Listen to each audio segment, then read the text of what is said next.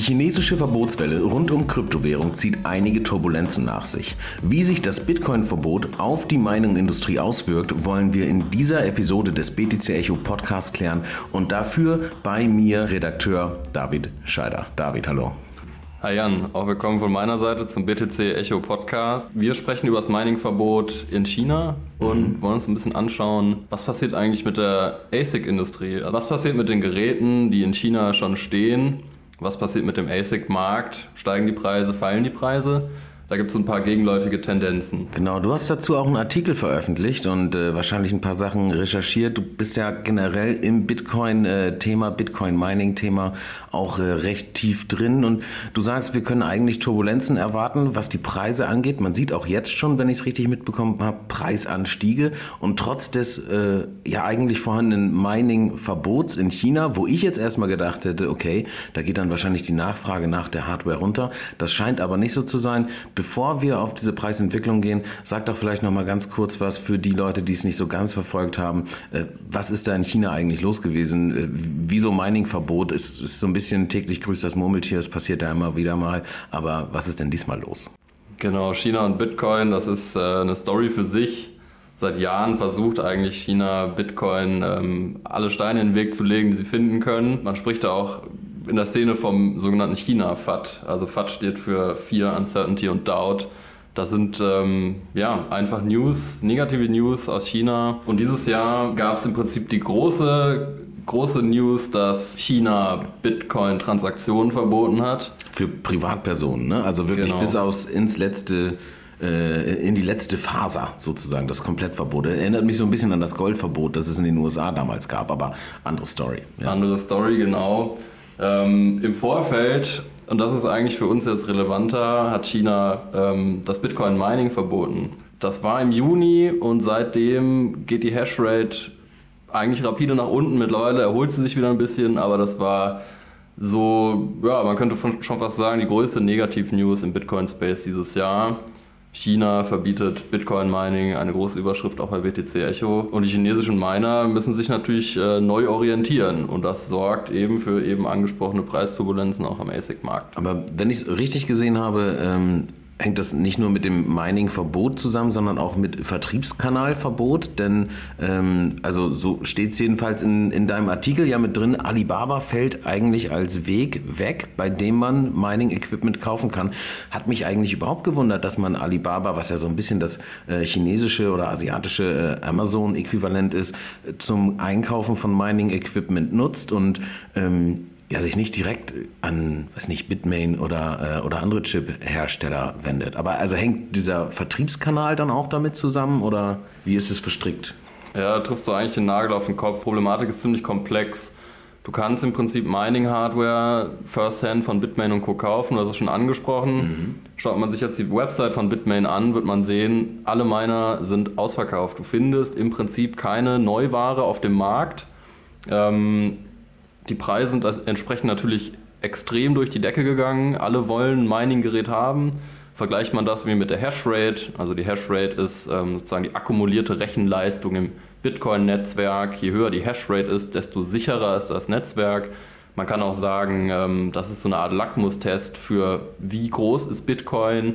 Denn Mining lohnt sich natürlich nur, ähm, wenn der Preis auch steigt, wenn die Stromkosten gering sind eine hohe Hashrate ist einfach auch ein Zeichen für ein gesundes Netzwerk. Vorausgesetzt, es kommt nicht zu einer Zentralisierung von, äh, von Hashrate an einer Stelle, aber auch das äh, vielleicht nochmal was für, ein, für, für, eine andere Folge. Ja, genau, so, das, sorry, ist, äh, das ist was für eine andere Folge. Mhm. Was wir uns anschauen wollen, ist, naja, wo bekommen denn die Miner ihre, ihre Geräte her? Ich habe schon angesprochen, von Bitmain direkt wird schwer. Es gibt nicht nur Bitmain, es gibt äh, auch noch andere Mining-Hersteller, das ist an dieser Stelle klar.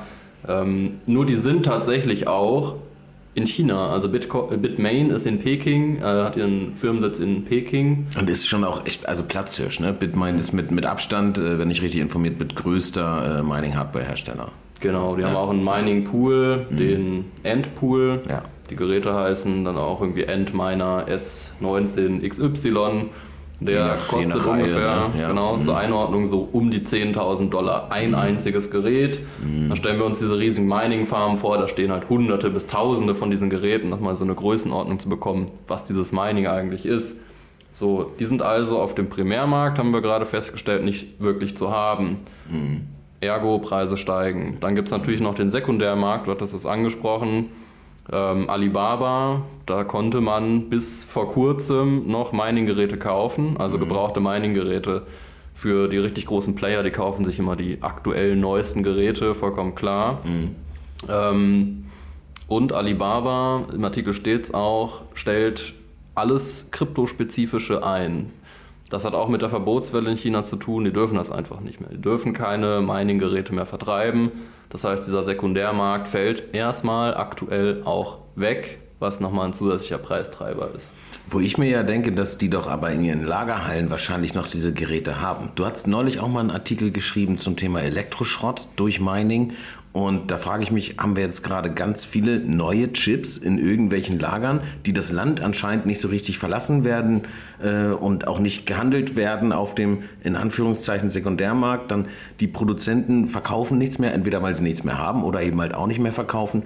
Also irgendwie habe ich so den, den Eindruck, da wurde jetzt was produziert, unter Umständen produziert, was dann auch irgendwie ja, mehr oder weniger direkt in die Tüte geht oder sowas. Also wenn es illegalisiert wird, ist so ein bisschen äh, Bücherverbrennungsstyle vielleicht. Nur eigentlich ganz anders. Aber wir haben ja auch gesehen in der ähm, jüngsten Vergangenheit, dass Mining sich eben durch diese Verbotswelle ein bisschen verschoben hat. Das heißt also nicht mehr nur in Asien bei günstigen Stromquellen wird jetzt äh, gemeint, sondern sogar auch da, wo man es vielleicht weniger erwartet hätte oder ich auf jeden Fall weniger erwartet hätte, nämlich in Amerika. Also Nordamerika, wenn ich es richtig auf dem Schirm habe, hat wahrscheinlich was mit Kühlung zu tun, ne? aber da passiert was und da gibt es dann jetzt auch andere Hardware, sodass das, was dort in China passiert, durch die Dezentralität von Bitcoin auch dann irgendwie in der Industrie oder an Bitcoin angedockte Industrie mit aufgefangen wird, oder?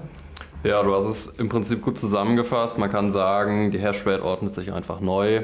China war in der Vergangenheit zwischen 60 und 70 Prozent äh, für Bitcoin verantwortlich. 60 bis 70 Prozent der Mining-Hardware stand in China. Mittlerweile ist es deutlich weniger. Wobei man da auch sagen muss, es ist nicht komplett weg. Es gibt auch in China noch Bitcoin-Mining. Ähm, ein Beispiel dafür, die chinesischen Behörden haben letzten Monat ähm, in der inneren Mongolei eine Riesenfarm dicht gemacht, die einfach unter dem Radar geflogen ist. Da waren mhm. 10.000 Mining-Rigs.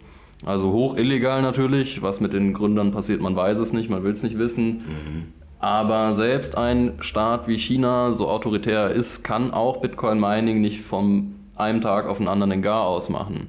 Mhm. Die Anreize sind einfach zum Teil so hoch, dass sich das lohnt, auch illegal zu machen. Wir sehen übrigens auch, dass ähm, die vier größten Mining-Pools, Endpool, F2-Pool, Via BTC und Poolin, mhm. das sind alles Pools, die ihren Stammsitz in China haben. Das heißt jetzt nicht, dass jedes einzelne Mining-Gerät in China steht. Das heißt aber zum Beispiel, dass die Firmen vermutlich noch in China ansässig sind. Also die Verwaltung sozusagen. Genau. Ja. Mhm. Also da fließt ja bei so einem Pool, um das mal zu erklären, da fließt ja ja, Hashrate aus allen Teilen der Welt im Prinzip zusammen mhm. und dann werden die Erträge zwischen denjenigen halt aufgeteilt, je nachdem, wie viel Hashrate sie zur Verfügung stellen. Mhm. So funktioniert eben so ein Pool. Und ja, du hast es auch angesprochen, ähm, Mining dezentralisiert sich. Also aus meiner Sicht ist übrigens ähm, das gar kein schlechtes Zeichen, mhm. dass ähm, Hashrate jetzt auch in den USA zu finden ist. Also es gab ja häufig den Vorwurf von wegen, Bitcoin ist dezentral. Nein, China kontrolliert Bitcoin. Genau, die das chinesische Argument, Regierung kontrolliert. Ja, ja, ja. Genau. Ja, das Argument funktioniert jetzt gar nicht mehr, weil ähm, wir sehen, dass auch Mining-Hardware nach China, äh, nach in die USA kommt, nach Kanada, große Unternehmen, auch börsennotierte Unternehmen.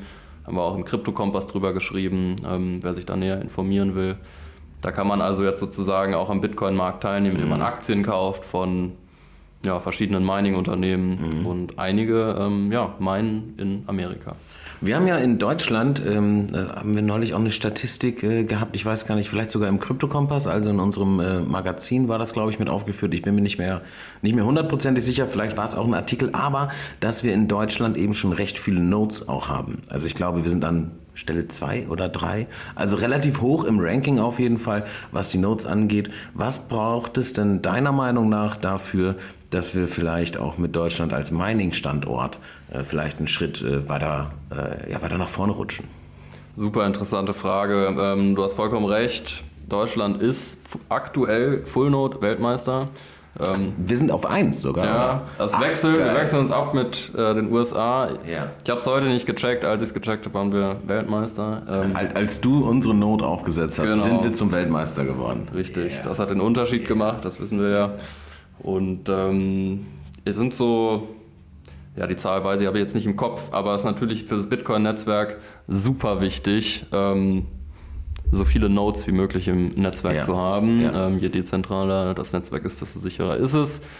Ähm, ja, was brauchen wir, damit wir auch äh, zur Mining-Nation werden? Aktuell sehe ich da eher keine Chancen, muss ich sagen, weil wir in Deutschland mit den teuersten Strom auf der Welt haben. Mhm.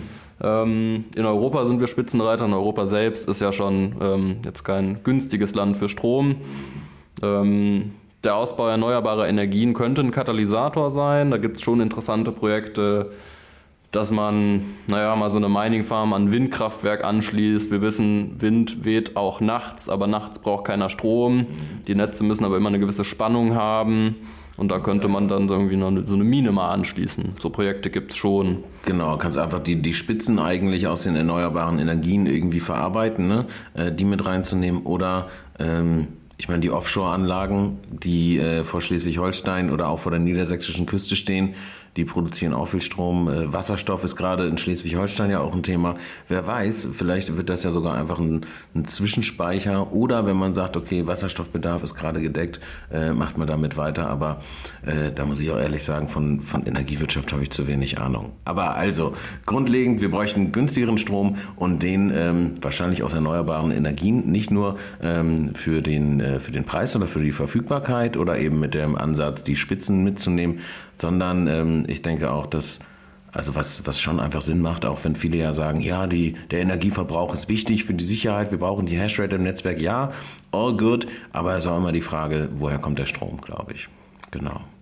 Ich glaube, dann sind wir durch. Äh, David, äh, vielen, vielen Dank und ähm, bis zum nächsten Mal. Und Leute, wenn ihr noch Fragen habt da draußen zum Thema Mining, schaut gerne auch bei uns in der Telegram-Gruppe vorbei. Äh, da sind wir selber mit am Start und äh, antworten gerne auf Fragen und ansonsten natürlich auch auf allen anderen Social-Media-Kanälen. Also, bis zum nächsten Mal und äh, macht es gut.